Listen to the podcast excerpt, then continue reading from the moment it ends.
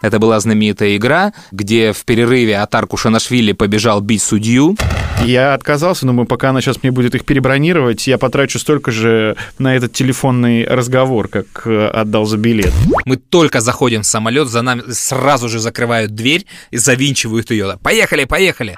Black Lives Matter, понимаешь, такая тема. Лучше не будем лезть туда, потому что можно очень легко э, обидеть тех или других там, да. Это сразу доставалась своя водка. По- По-испански никто по-португальски не говорил, и э, официантам невозможно было объяснить, что со своим нельзя. Со второго дня они со своим разрешали. Нет, я, ты знаешь, включил э, и заснул, по-моему, после первого тайма. И так и не досмотрел. Потом уже в новости смотрел. И он мне показывал на каком-то из своих телефонов, лет 10, по-моему, еще назад, гей-локатор. Это не кино.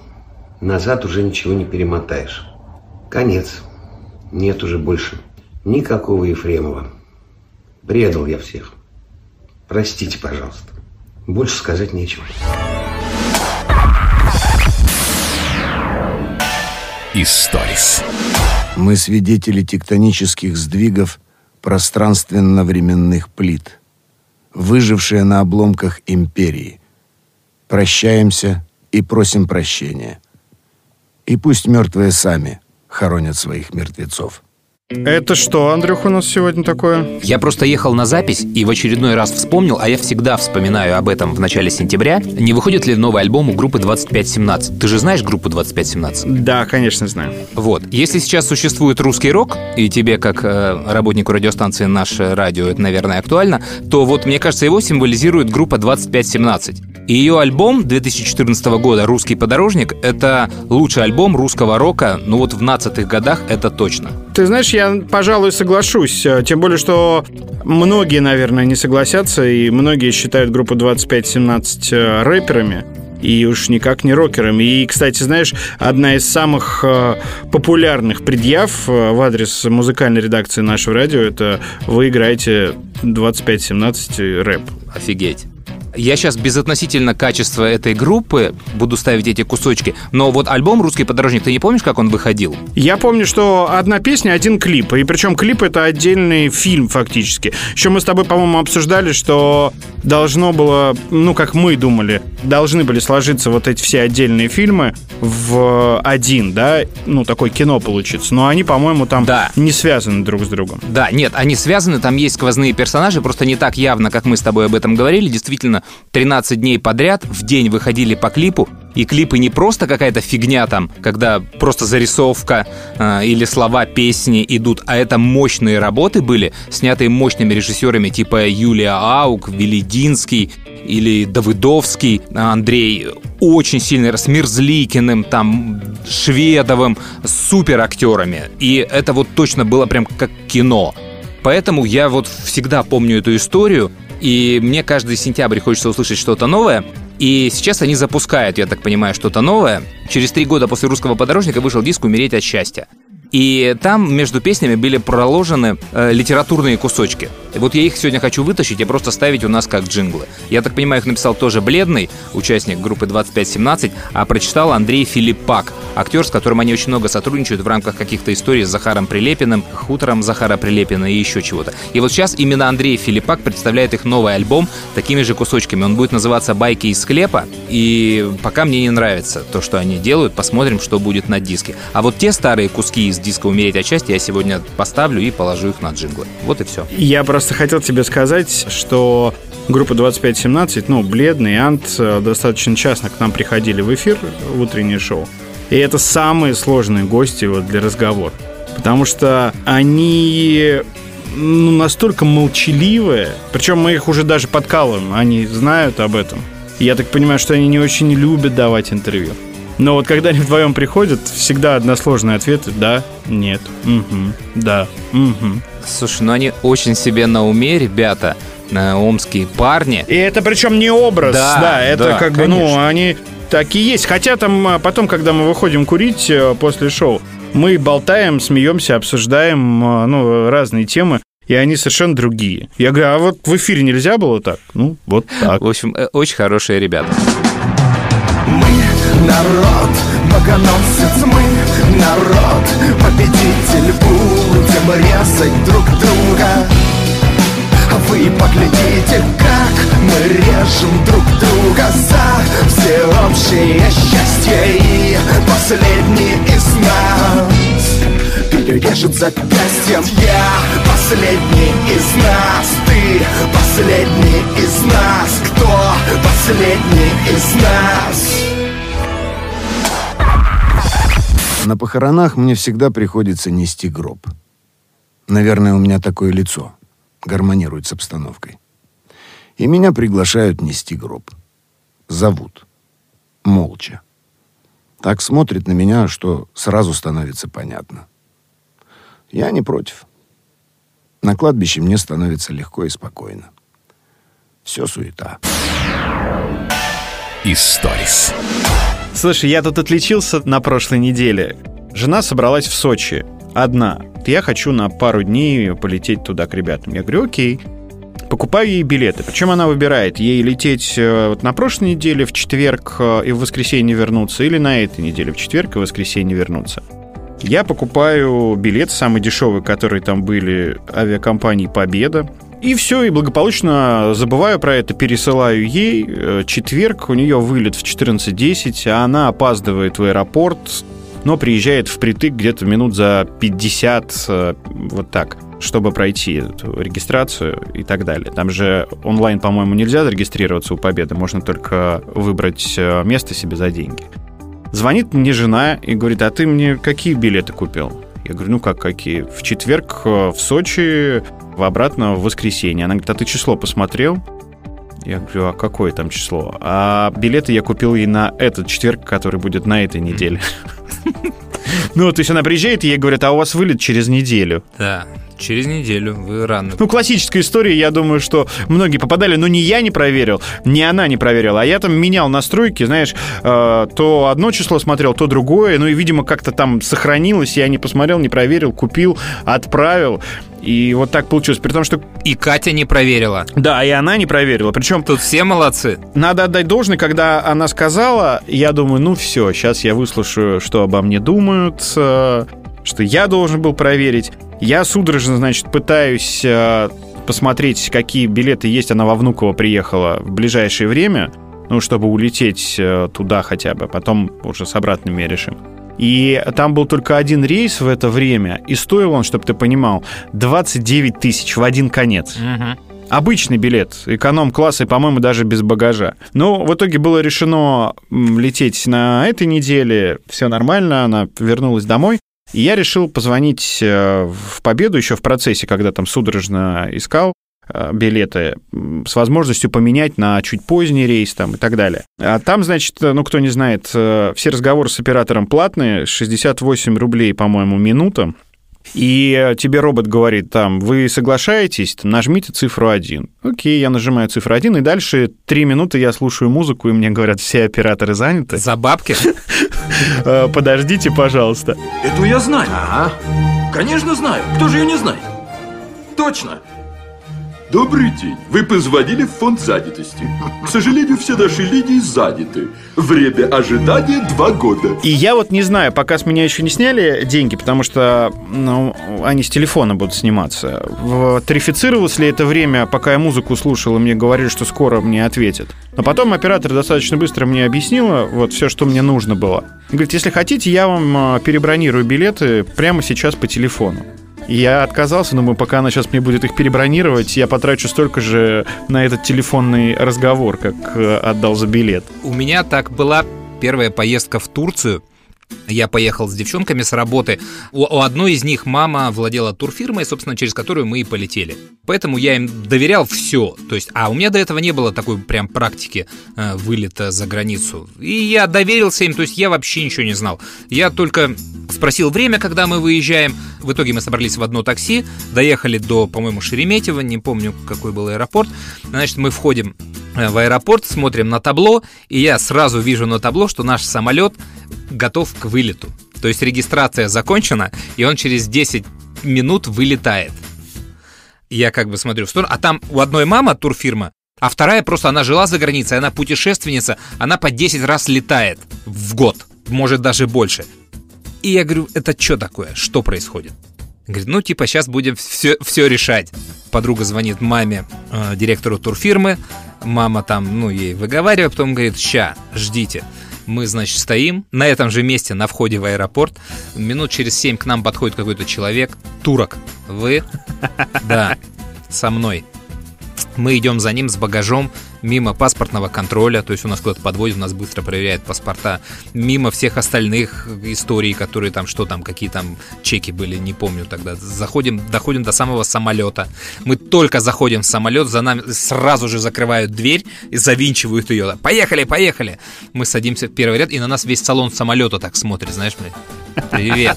Я молчу, прет просто в рот вот воды набрал. Все, мы садимся в самолет, он отъезжает. Это знаешь, как маршрутка. Когда ты последний, знаешь, заполнил места. Все, полные, отправляемся. Я никогда такого не видел. Я смотрел на часы, минут 20 с лишним была задержка. Слушай, ну это еще немного. Это... же все-таки чартер был. Ну да, наверное, но для меня тогда это было дико. Может даже больше. Ну сколько нам вот весь этот шарик нужно было пройти, то есть вот все. И с тех пор я проверяю все билеты, которые попадают ко мне в руки. Там, хотя, ну, часто тоже даже не я занимаюсь бронированием. Ой, мама, шикота, шикота. Ой, мама, шикота, шикота. Ой, мама, шикота, шикота. Сын играл в машинки на подоконнике. Из нашего подъезда, на который выходит окно детской комнаты, вынесли и погрузили в машину с крестом тело в черном целлофановом пакете. Сын сказал, что это неправильная скорая помощь, потому что у нее нет мигалки. Ведь врачи не успеют никого спасти, если скорая попадет в пробку. Историс.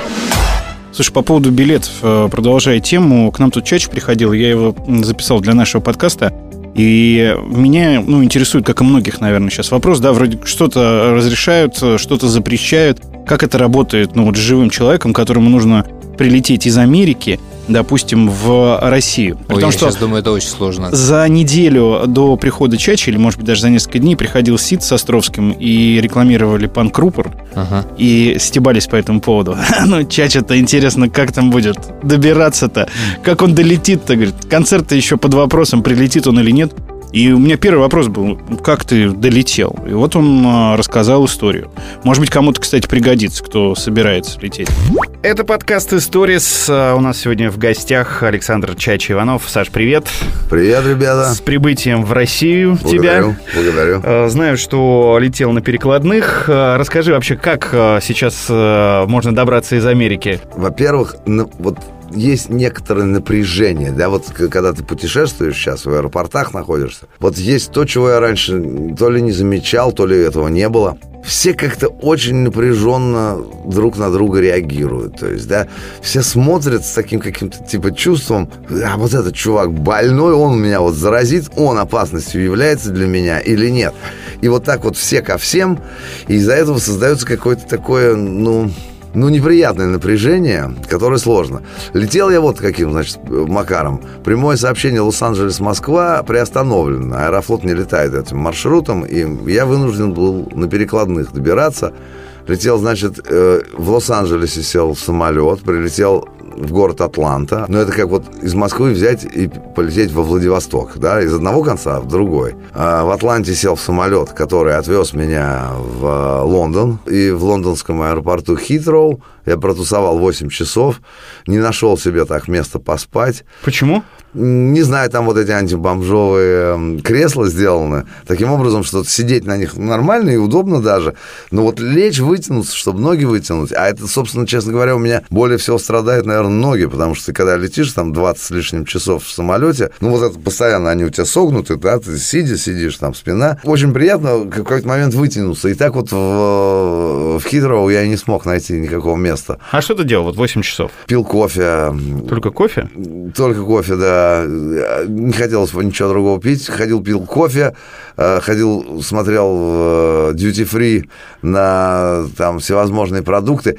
И под конец восьми этих часов, что я это ждал, мне уже просто тошнило от всего. Ну и устал, конечно, от э, вот этого перелета. Он был в общей сложности, то есть что-то у меня дорога заняла 30 с лишним часов. Мне всегда раньше, кстати, казалось, что это ужасно долго, 12 часов, там лететь в самолете, как я там, это тяжело, а теперь пролетев 30 часов, да, то есть там на перекладных, я понял, как это, как это было здорово. Верните, как было, пожалуйста. Последний вопрос. Когда ты прилетел, какие-то специальные проверки были? Да, любой прибывающий гражданин Российской Федерации, прибывающий из-за рубежа, должен в трехдневный календарный срок э, сдать анализы на ковидлу, и сообщить через сайт госуслуг о своих результатах. И прямо вот это три календарных дня. Мне было, например, очень сложно. Я прилетел в пятницу, а в понедельник я уже должен сдать отчет, болен я или нет. А при этом у меня еще концерт в субботу в другом городе. В общем, было, было сложно, но я успел.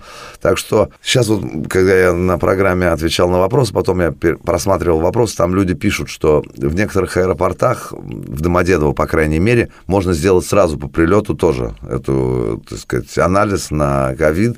Так что, ребята, те, кто прилетают из-за рубежа, имейте в виду, вот у вас такие возникают обязательства при пересечении границы Российской Федерации. Вы должны в течение трех календарных дней сдать анализы на ковид и сообщить об этом через сайт госуслуг. Спасибо большое, Александр Чач-Иванов, специально для подкаста «Историс».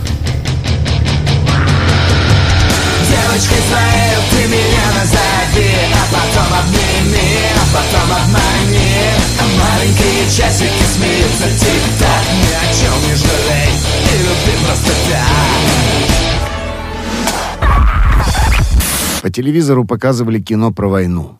Или про революцию, я не помню. Что-то идеологически правильное, чтобы люди смотрели и понимали, что не зря живут в самой лучшей на свете стране. По сюжету одному из героев надо было сбрить усы. Все хорошие парни носили усы. Водители автобусов, милиционеры, Д'Артаньян и мой папа. Мне было невыносимо жаль героя фильма, детское сердце разрывалось от горя, и внезапно я понял, что все умрут.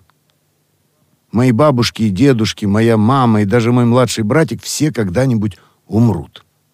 У меня началась истерика, я давился слезами и соплями, а мама тщетно пыталась успокоить меня, объясняя, что у дяди вырастут новые усы, еще лучше прежних. Историс. Ты смотрел финал Лиги Чемпионов, нет? Нет, я, ты знаешь, включил а, заснул. Э, и Понятно. заснул, по-моему, после первого тайма. И так и не досмотрел. Потом уже в новости смотрел. Они просто играли на моем любимом стадионе Далуш в Португалии. И мне было приятно на него смотреть, на пустой этот стадион. Я его пустым не видел, я его видел только вот на чемпионате Европы 2004. Это была знаменитая игра, где в перерыве Атар Кушанашвили побежал бить судью, защищая наших ребят, довольно позорно к тому моменту проигрывающих и его за это что там арестовали. Я уж не помню, как закончилась судьба Атара Кушанашвили. Наши ребята в этой игре подписали себе смертный приговор. Э, мы ее проиграли, вылетели с Евро. У нас был теоретический шанс э, в игре с Испанией в последнем туре, как бы это смешно сейчас не звучало. Э, но мы его все равно успешно провалили. Как утешение нам провалили вместе с испанцами. Ни мы не вышли, ни испанцы. И э, почему мне прикольно видеть этот стадион на экране? Потому что, ну, представляешь, болельщики выехали это был один из первых таких массовых выездов российских болельщиков куда-либо на такое спортивное соревнование. Там все нефтяники, все газовики э, премировали своих сотрудников. И выезды были прям вот, там, ну, нефтеперерабатывающий завод такой-то, там, газовая отрасль такая-то. То есть очень много было всяких сибиряков, там, из Норильска откуда-то людей. Ну, к чему я веду? В общем, контингент пьющий. А ты был, я правильно понимаю? Тебя впервые, по-моему, тогда отправили от нашего радио, это уже при мне было. А, собственно, это чемпионат, да? Да. Это была единственная моя командировка, которую я еще и отбил у Тани Пескайкиной, потому что хотели отправить ее, Таню Пескайкину, которая, ну, в принципе, наверное, видела только мячик футбольный. И это все, что она знает, наверное, о футболе. И у меня возникли вопросы, ребят, вы что, серьезно? А меня не хотели отправлять, потому что я делал программу в эфире по футболу, и тоже больше никто не мог. То есть я во время чемпионата должен был делать это все из студии, потому что спонсоры, там все было продано, и была вот такая дилемма. И я сказал, что я ничего не знаю, я придумаю, как делать эту программу удаленно, и э, все, мы ничего не завалим. И меня все-таки отправили, и я думаю, что я Таню Пескайкину спас, ну, от чего-то страшного, потому что вот отель пьющих сибиряков – это очень страшная вещь. Причем, ты же понимаешь, часовые пояса распределились э, по всей России. и у всех акклиматизация разная.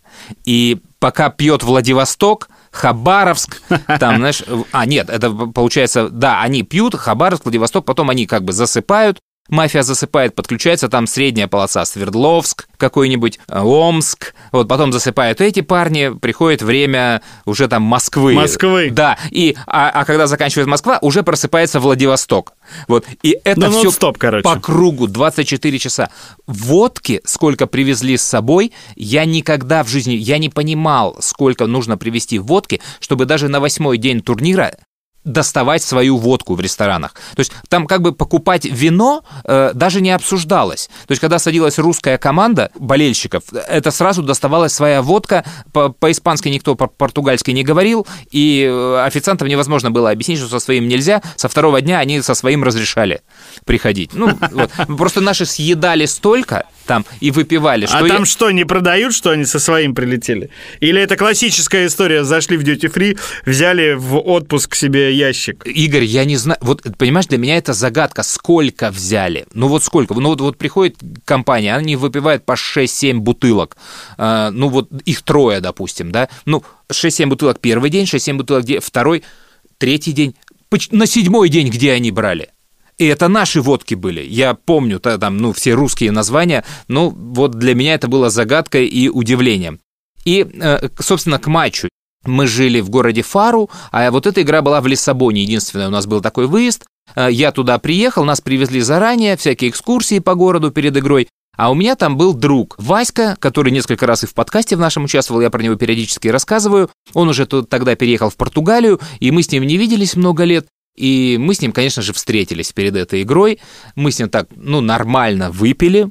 Не так, как наши ребята из Сибири, а хорошего то ли пива, то ли даже вина португальского. Ну, в общем, я наковырялся. И дальше я, Васька поехал на работу, а я поехал на этот футбол. И мы там все поболели, значит, матч. Прекрасная игра, масса впечатлений. Э, После этой игры я понял, что э, я, наверное, не очень люблю ходить на стадионы на таких мероприятиях, потому что вот ты напиваешься и очень плохо помнишь игру. Практически ничего не помнишь. И все, мы поболели, приехали, уже вернулись в Москву, и на нашем радио мне все ребята говорят, слушай, ну ты звезда, ты звезда. Я говорю, «В- Почему в смысле звезда? Ну, и пресса тебя напечатала, вот фотография твоя на стадионе, я ничего не понимаю. Говорю, все, давайте, показывайте фотографию. Они показывают мне журнал, то ли профиль, то ли деньги. Были тогда такие тонюсенькие журналы. И там, значит, статья о нашей сборной, которая проиллюстрирована фотографией трибуны, где болельщики держат такие, такими квадратами метр на метр, ватманами, надпись «Хуй вам», знаменитую цитату Евсеева. И вот метр на метр – это од- одна буква, то есть каждый человек держал одну букву. Вот и сколько их там в этой надписи стоит. Вот, они периодически ее поднимали, и я стою на фоне одной из букв. По-моему, и краткая как раз. Вот, прям, ну, представляешь, такой белый фон у меня за спиной, то есть вот прям сразу видно, знаешь, что это я. И самое смешное, мы не видели эту надпись на игре. То есть вот, ну, на- настолько мы какие-то то ли синие были, то ли внимательные. То есть ты смотрел только на стадион, мы не замечали, что у нас за спиной поднимает вот этот вот транспарант. И я увидел это только когда приехал. И это у меня, конечно, главная фотография с э, чемпионата Европы по футболу, и поэтому стадион португальский Далуш в Лиссабоне я вспоминаю вот по, по, по- по вот этой фотографии. Если найду, обязательно ее прикреплю. Только хотел сказать, что обязательно найди эту фотографию и прикрепи ее к нашему новому выпуску, потому что мы так уже э, стали делать из этого традицию. Истории, о которых мы рассказываем в подкасте и к которым есть иллюстрации, мы в комментариях, э, ну, где-то ВКонтакте, где-то в других э, соцсетях В Инсте. обязательно выкладываем. Да, в Инстаграме. Так что если вдруг вы что-то слышали, вам это понравилось, но не видели фотографию, стоит обратить внимание и на эти платформы тоже. Да, слушай, и у меня, раз уж я вот упомянул Португалию и Ваську, у меня есть э, история от него, он мне присылал ее недавно в э, чат. Я ее поставлю в рубрику «Открытый микрофон». Ну, а мне кажется, она забавная и э, актуальна в нынешней ситуации. После нее объясню, почему. Работает у нас один автослесарь здесь. На работе золотой человек. В субботу-воскресенье бухает и постоянно происходят какие-то истории с ним. Но истории все заканчиваются очень плохо. Менты ловят, штраф, туда-сюда. он уже с зарплаты где-то 30% автоматически у него снимают э, за штрафы. Его ловили сто раз, уже не знали, что с ним делать. Подали на него в суд уже, и суд вынес решение. Один год тюрьмы, но только в субботу-воскресенье. Получается, неделю он должен работать, а в субботу-воскресенье садиться в тюрьму. Тюрьма находится отсюда где-то 50 километров. Никто ему не оплачивает дорогу, он сам должен брать автобус и ехать, ехать в тюрьму на субботу-воскресенье. Если он не приезжает один день, его садят на три года. Ну и вот парень ездит в тюрьму за все свои истории и, естественно, уже не пьет. А что это за тюрьма такая выходного дня? Типа, ты сидишь только по выходным дням, да? Да. Ну, то есть ты и работаешь там в выход... Ну, то есть я понимаю, когда там на работу исправительные тебя отправляют, а э, я не пре- представляю, как там, там с понедельника по пятницу ты живешь дома у себя, работаешь, и потом м, в пятницу вечером приезжаешь, садишься в камеру, и в воскресенье вечером уезжаешь. Да, Игорян, то есть кто-то на выходные ведет свадьбы, как ты, а кто-то едет в тюрьму. Представляешь, выпускники собираются, давай на выходных, слушай, не, на выходных я не могу, я в тюрьме сижу. Голуби над зоной мы потели тут Песенки Кобзона нам по телеку. Чайки над Гудзоном там в Америке. А не стриженным газоном вы на велике. Голуби над зоной мы потели тут Песенки Кобзона нам по телеку. Чайки над Гудзоном там в Америке. По нестриженным газонам вы на велике. От подарка пришлось отказаться. Я понимал, что утром дядя Коля протрезвеет, и карета превратится в тыкву. Выпороть меня, скорее всего, не выпарют, но точно проведут воспитательную беседу и, конечно же, заберут пистолет. Можно было бы упереться и стоять на своем до последнего, никакого пистолета не брал, и, наверное, дядя Коля его потерял. Но врать я еще не научился. Да и обмануть моего отца было практически невозможно. Историс. Возвращаясь к истории про тюрьму и сидение в тюрьме по выходным, э, не как вариант, а возможно как вариант, э, что скажешь про Ефремова? Слушай, я удивлен. Я удивлен вообще тому, что происходило вот после, наверное, пары дней. Да, когда это все случилось, ну, мы все с Мишей пересекались э, так или иначе, да, мы знаем о его слабостях. Э, Ну, для меня ничего удивительного в этом не было, да, ну, что он мог сесть за руль, выпивший, что это произошло, да, это трагедия, несчастье. Главные слова сейчас Да, произносишь. все эти видеоролики мне прям даже было стыдно смотреть. Ну, Ты имеешь в виду о высыпали. суде уже, да? Нет, это я еще имею в виду а сначала о том, что А, авария, произошло в первый пьяный день. Да. да, Потом, когда он э, записал это видеообращение, он был похож на себя. Да. Да, вот я видел э, человека, которому плохо, да, э, ну, физически плохо от этого состояния, э, еще, еще похмельного, да, плюс э, такая трагедия, ну, что у него там в голове творилось, э, ну, не дай бог кому-то понять. А дальше все, что началось, этот цирк с адвокатами, с родственниками, с э, э, тем, что то я сидел, то я не сидел С за рулем. детьми, Э, с дочкой этой э, сумасшедшей, потом, которую поднимать а, стали. Вот его поведение в суде, когда он начинал грубить, потом его последнее слово с этим, ну, стихотворением, обращением к адвокату, который приехал на... Ну, то есть ощущение, что он просто загнут уже в угол, и это какая-то реакция, ну, вот человека, которому уже и терять нечего, и он не знает, что делать. Но меня другое волнует. У него огромное количество друзей, да, огромное количество влиятельных друзей. Но что ему не могли дать нормального адвоката, который выстроил бы э, вот эту стратегию в этой ситуации, да, и, ну, либо они там договорились о каком-то минимальном сроке, либо условно, либо заплатить деньги, компенсацию, но чтобы они сразу как-то себя повели Адекватно. адекватно Ну, да. и логично. Подожди, давай, э, если мы вот это все убираем, давай про происшествие. Вот есть происшествие, мы все про него знаем, и суд, который выносит сейчас ему приговор, и у нас сейчас разница в эфире, что я знаю, какой приговор, а Игорь еще не знает, какой приговор. Вот серьезно. Вот ты что думаешь? Виновен? Сидеть?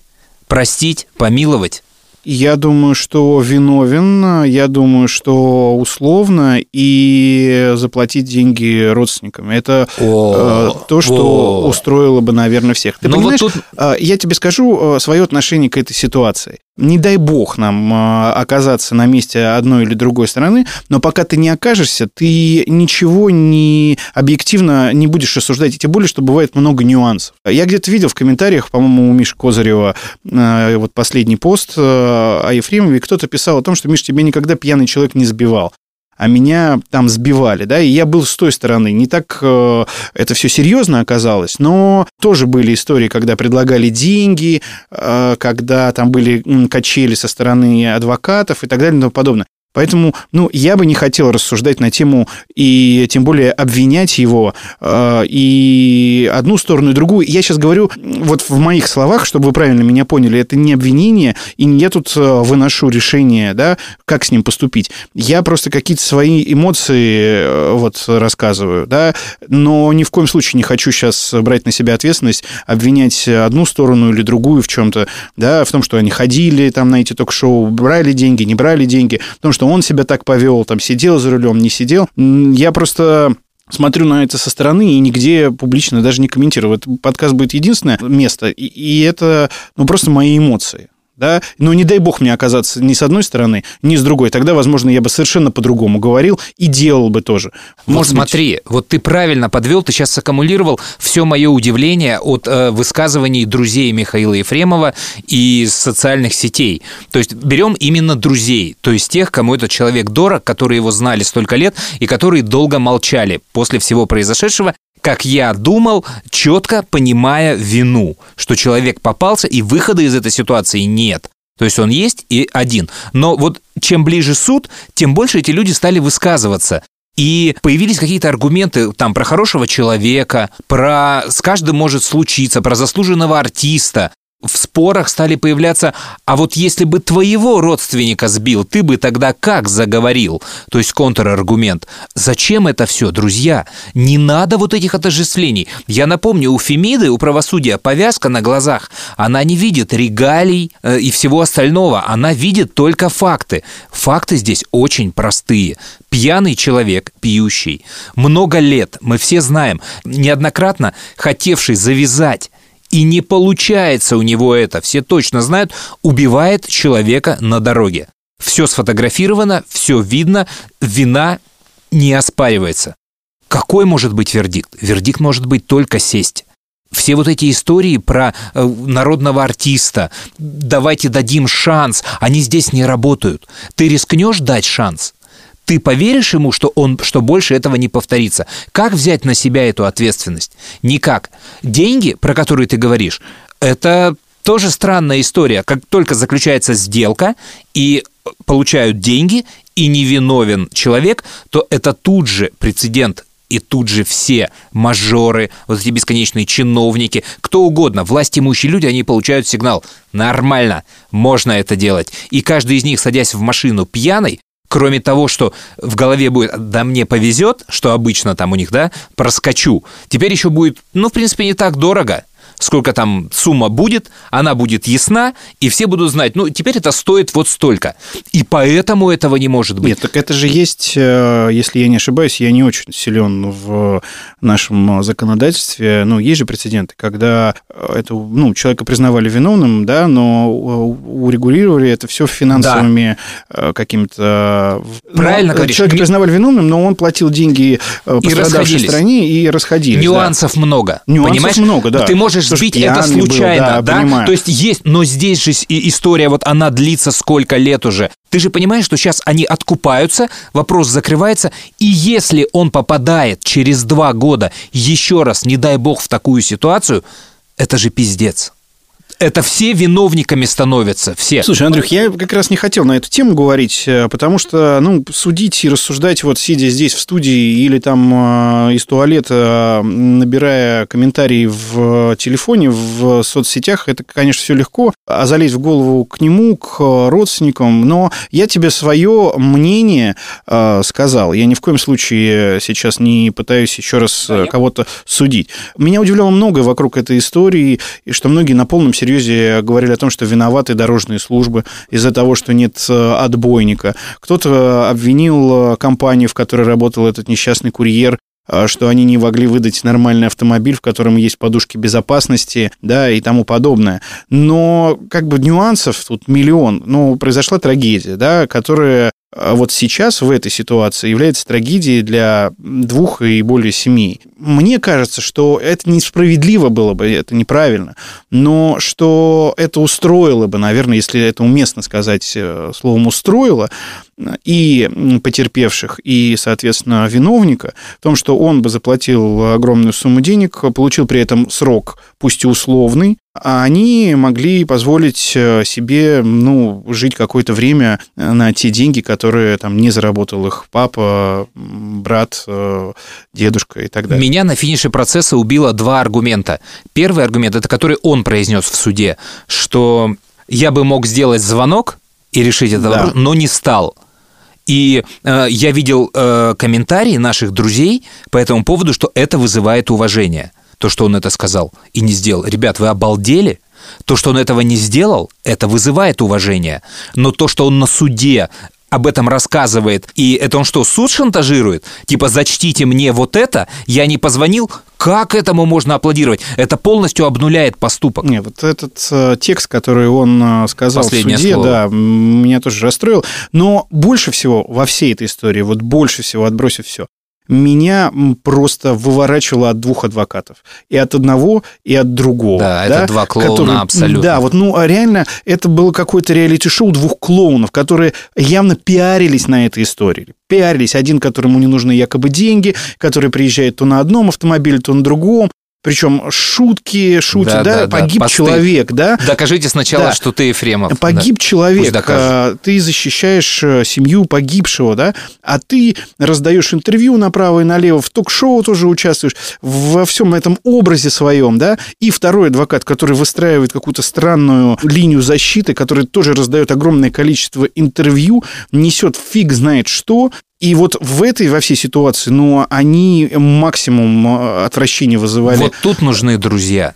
Где вы все вот эти друзья? И вот это заявление второе, да, я сказал, два пункта меня удивили и бесили, э, что мы отправляем его в тюрьму как бы на смерть. И он про это тоже сказал в слове, что он 11 лет, 11 лет прокурор для него запрашивал, э, просто не выживет в этой тюрьме, и это очень страшная вещь. И друзья отсюда, э, наши общие, да, они говорят, это действительно так, мы потеряем там а, артиста, человека, мы его уже потеряли, актера, он вряд ли сможет сниматься. И ты знаешь сериал, который сейчас переснимают, там у него да. роль вампира, и э, люди сейчас на досъемках полностью убирают роль Ефремова. А это уже началось. Его да, переозвучка. Да, переозвучка начинается. То есть это отдельный ад. Но вот то, что он пойдет в тюрьму, это не трагедия. Это, поверьте, я сейчас дальше расскажу, почему это не трагедия. Ну, в общем, я тебе говорю, что Михаил Ефремов получил 8 лет колонии, вынесли приговор. Он Ничего садится себе. на 8 лет. И это хорошо, что это никакая не условка. Какие ты еще песни поешь? Да много всего. Я же институт культуры закончил. А жалостливые? Приходилось на зоне. А за что ты сидел? Человека сбил на машине пьяный. Так вот почему ты председателю шофер не пошел работать. Бип-бип. Я люблю Михаила Ефремова. То есть я считаю, это действительно большая трагедия. Он крутой актер, он хороший человек. Так случилось. Да, но черт возьми, это наша личная боль. Она вне поля закона. По факту это наказание соразмерно истории. Это, все на это смотрят, это публичная личность, это его крест, о котором он знал, он его нес, он с ним пришел. Что будет дальше? Я, дальше я готов, я понимаю, что будет УДО. Он заработает его, точно.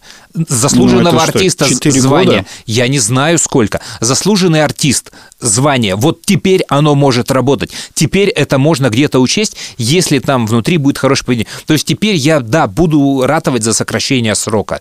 И это возможно, пусть будет, но наказание я считаю справедливым. Ты нет? Слушай, я, я тебе еще раз, э, я не хочу судить э, справедливо, несправедливо. У меня не было вообще никаких мыслей, что ему дадут. Э, я понимал, особенно после последних заявлений адвокатов, после всех этих качелей, что это только злит суд, да, и Да. то сидел, то не сидел, и что если раньше они могли рассчитывать на условное, то сейчас уже э, это принципиально, это заводило и ту сторону, да, и, возможно, они бы по прошествию этого времени уже как-то смягчили э, свои желания по отношению к его приговору, но вот э, так как это постоянно подогревалось в такую, ну, в такой степени, да, то Наверное, это э, закономерно. Хотя, ну, здесь сыграл в минус еще его, конечно, его публичность. Э, Я думаю, не публичному человеку при схожих обстоятельствах дали бы, ну, Сто процентов. три, Конечно. четыре Сто года. процентов. И можно было решить в плоскости денег там.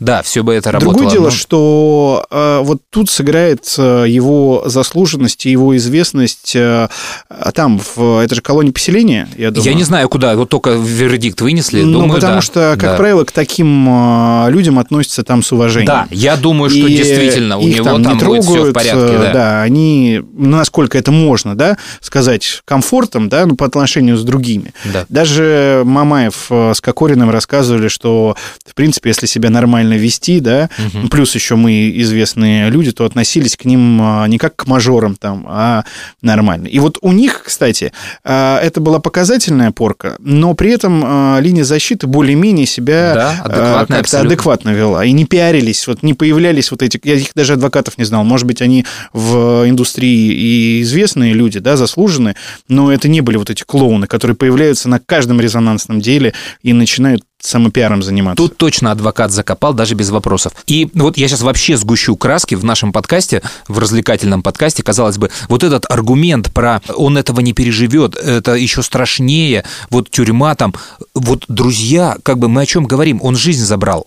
И вот та жизнь, она теперь ничего не значит. И почему нельзя обсуждать, что да, ему там будет страшнее и тяжелее. И поверьте, это все равно не самое страшное. Я э, в начале 90-х годов сменил страну, город. Мы переехали во Владимир, город.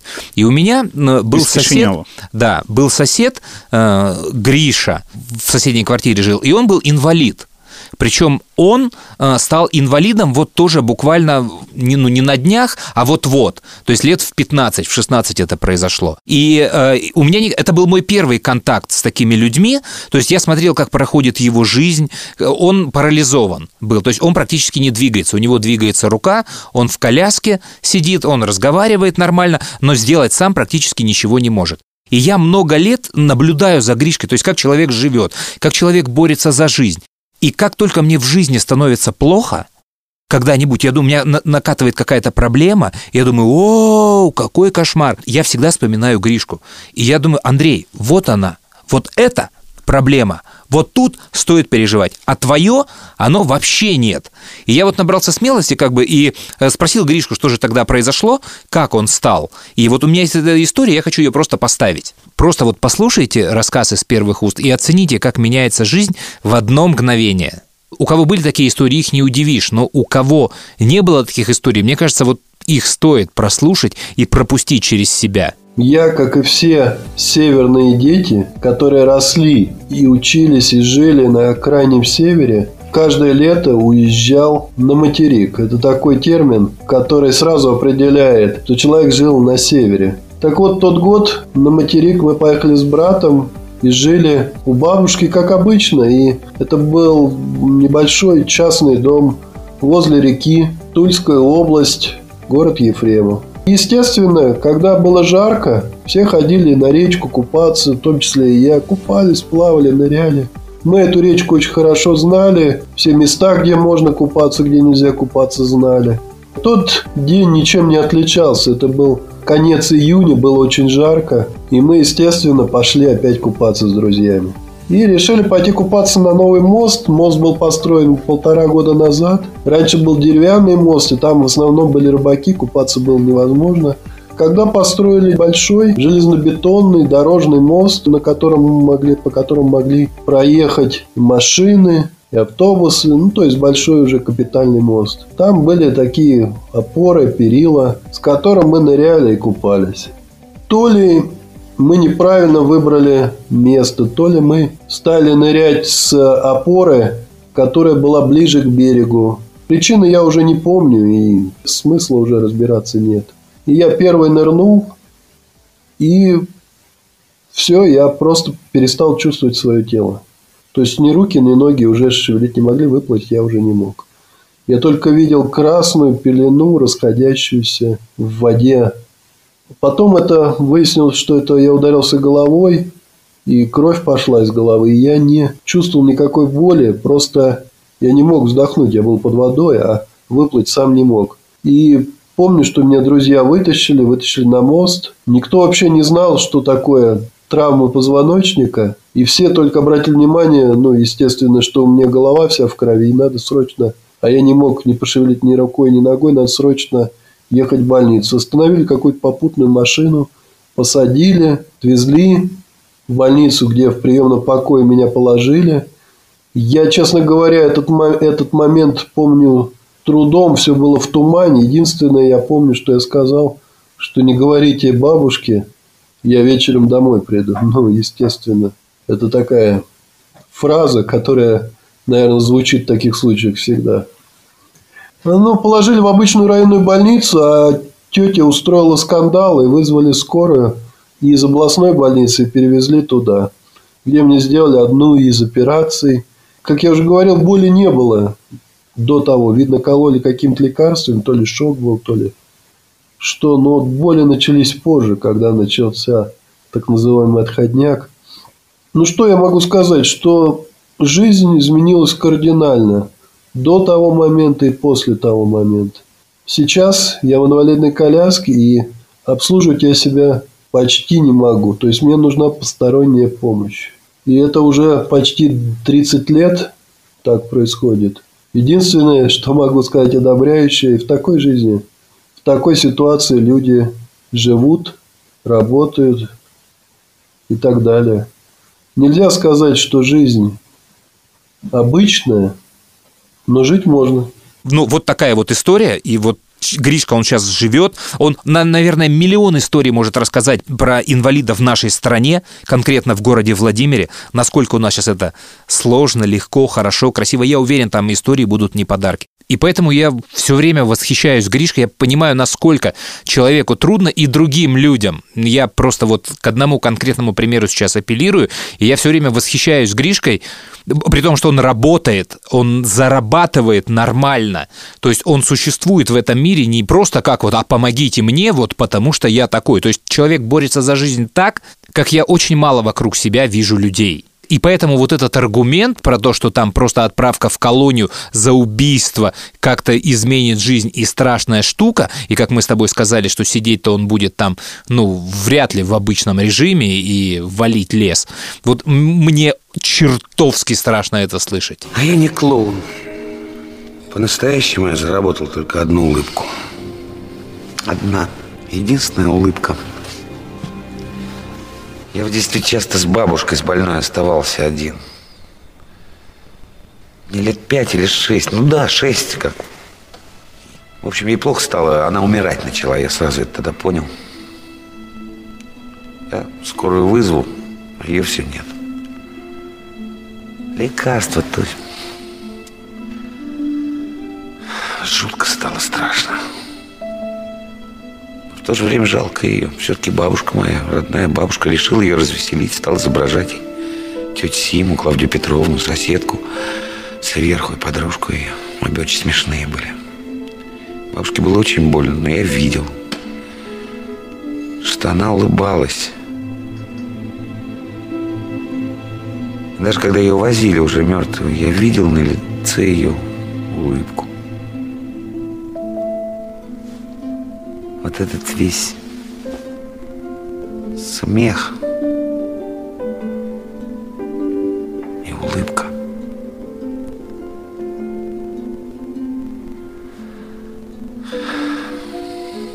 Этот парень чеченец, старик. Просто кожей сейчас почувствовал, жуткий страх и одиночество. Как прям тогда, когда вот с бабушкой остался. С умирающей. Вот это и была та единственная улыбка, который я по-настоящему заработал. Хорошо, что хоть маты есть. Спину не сломал.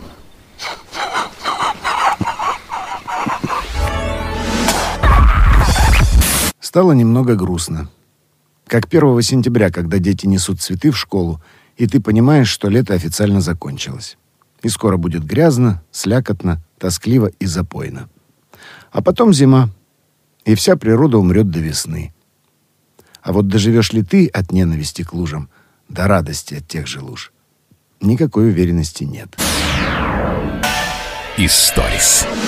Слушай, ну вот, наверное, такая грустная сегодня финальная нота. Наверное, Ну, расходимся. Слушай, э, все ждали этого решения. Ну, наверное, они еще оспаривать будут, хотя тут Да, я вряд ли, думаю, да, наверное, апелляции, всякие кассации, да, что-нибудь, понижение, изменится. помилование какое-то еще, в конце концов, может быть, личное президента, что угодно. На данный момент это так. Ну, я думаю, что вот э, помиловать президентом это будет Зашквар? самое... Да, Да, он не полезет в эту историю, я согласен, да. Даже Ну, сам президент, эти э, наверное, не полезет. Хотя Миша, возможно, и согласился бы уже. Амнистии какие-то есть. Есть очень много историй. Вот 75-летию не было амнистии. Может, ее тоже перенесут. Знаешь, на юбилей Да. Победы все Ну, время какая-то амнистия есть. там. Да, ну вот на данный момент факт такой, все, проехали его. Э, что, ты приложение, которое Да. ты делаешь, что это такое? Хотел э, рассказать про свое новое детище. Ну, не то, что прям мое. Я помогаю ребятам, э, своим друзьям, которые сделали новое дейтинговое приложение. Я теперь знаю это модное слово. Приложение знакомства называется One Step. Пишется в одно слово. Главная фишка этого приложения, что ты можешь увидеть человека, сидя в одном кафе, в одной э, электричке, в- стоя рядом в пробке, потому что в радиусе 100 метров, если у тебя включен Bluetooth, оно будет показывать тебе людей, которые также зарегистрированы в этом приложении и отвечают э, твоим требованиям. Ну, то есть ты пишешь, кого ищешь, там возраст и так далее. И как только ты с этим человеком пересекаешься на улице, в парке, тебе приходит пуш-уведомление, что вот здесь человек, э, которого ты ищешь. Ты заходишь, смотришь, можешь по сторонам осмотреться, увидеть его, написать и, соответственно, познакомиться. Весь смысл в том, э, ну, как хотят ребята, и философия у них такая, чтобы минимизировать э, переписки. То есть бесконечные переписки, которые сейчас есть в соцсетях и в приложениях, там все для того, чтобы ты увидел на улице человека, написал, эй, если я тебе понравился, тебе человек ответил, и вы уже продолжили в реальном в реальной жизни общаться. Мгм. Пока оно вышло только на андроиде, мы тестируем его еще в тестовом режиме. One Step, еще раз, в одно слово пишется в Google Play. Вы его можете найти, оно бесплатное. Там есть встроенная покупка, премиальный аккаунт, э, но теоретически вы можете и без него обойтись или отправить, например, другу приглашение. И если он его подтвердит, то вам месяц э, бесплатного премиум аккаунта. 12 друзей, 12 месяцев в год бесплатно. А вообще на год подписка стоит 500 рублей или 600. В общем, сейчас я этим занимаюсь. Хотел просто проанонсировать, пока это тестирование только проходит. Но э, если у вас Android, э, скачайте, пожалуйста, и напишите потом мне личное сообщение, что э, понравилось, что не понравилось. Там еще главная фишка есть ID к твоему профилю. То есть не просто фотка, а ты еще свой голос можешь записать, чтобы ты послушал, как говорит человек, который тебе на фото понравился. Первая реклама в нашем подкасте, и она, черт возьми, тоже бесплатная, как и все остальное.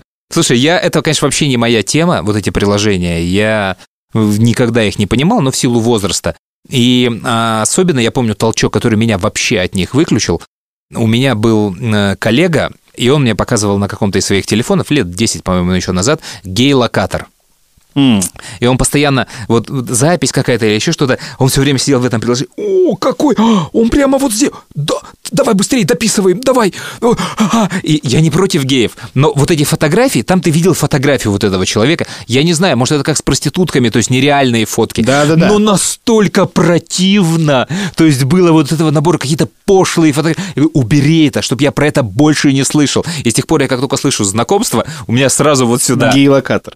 А, Слушай, а, закончу эту тему. Там еще просто главное отличие а, во всех этих приложениях, в них огромное количество ботов. Ну, то есть а, делаются красивые анкеты, за этого человека отвечают э, специальные Ага. люди, и тебе кажется, что их там много, и рядом вот они, и они действительно э, интересуются тобой, ну, просто чтобы поддерживать жизнь приложений. Мы решили от этого отказаться, и вот только живые люди, поэтому они достаточно сложно набираются, ну, как бы ты смотришь, вокруг никого нет, и думаешь, а, приложение не работает. Ага. А в принципе, то есть все специалисты говорят, ребят, сразу 100 тысяч ботов, ну, чтобы всем было интереснее в этом приложении находиться. А вот так по 10, по 100 человек вам будет сложно. Но это правда. То есть ты сейчас включил радар, никого не видишь, а, не работает. Выключил и удалил. Так что подписывайтесь, дорогие друзья, скачивайте и давайте обратную связь. Все. Все. Пока. Пока-пока. Просыпается как-то с Бадуна в зоопарке в вольере для носорога Джастин Бибер, Ленин и Лев Лещенко.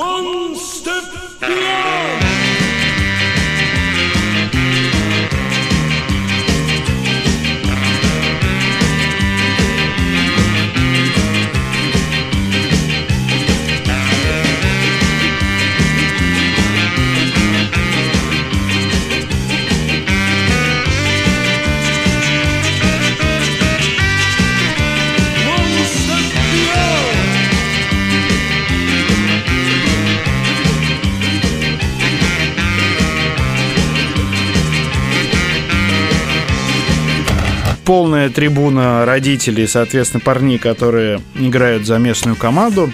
И один я на другой стороне трибуны. И Роману Широкову в какой-то момент не понравились действия судьи, и он стал бить его по морде просто руками и лежачего пинать ногами. Потом думаешь, сейчас ты сделаешь замечание, тебя тут 10 человек отправят э, так далеко, что ты даже таких слов не знаешь. Ну ладно, я вот посижу в телефоне, просто вот, почитаю книжку электронную. Они оставили коляску внизу, и поехали прокатиться на колесе обозрения.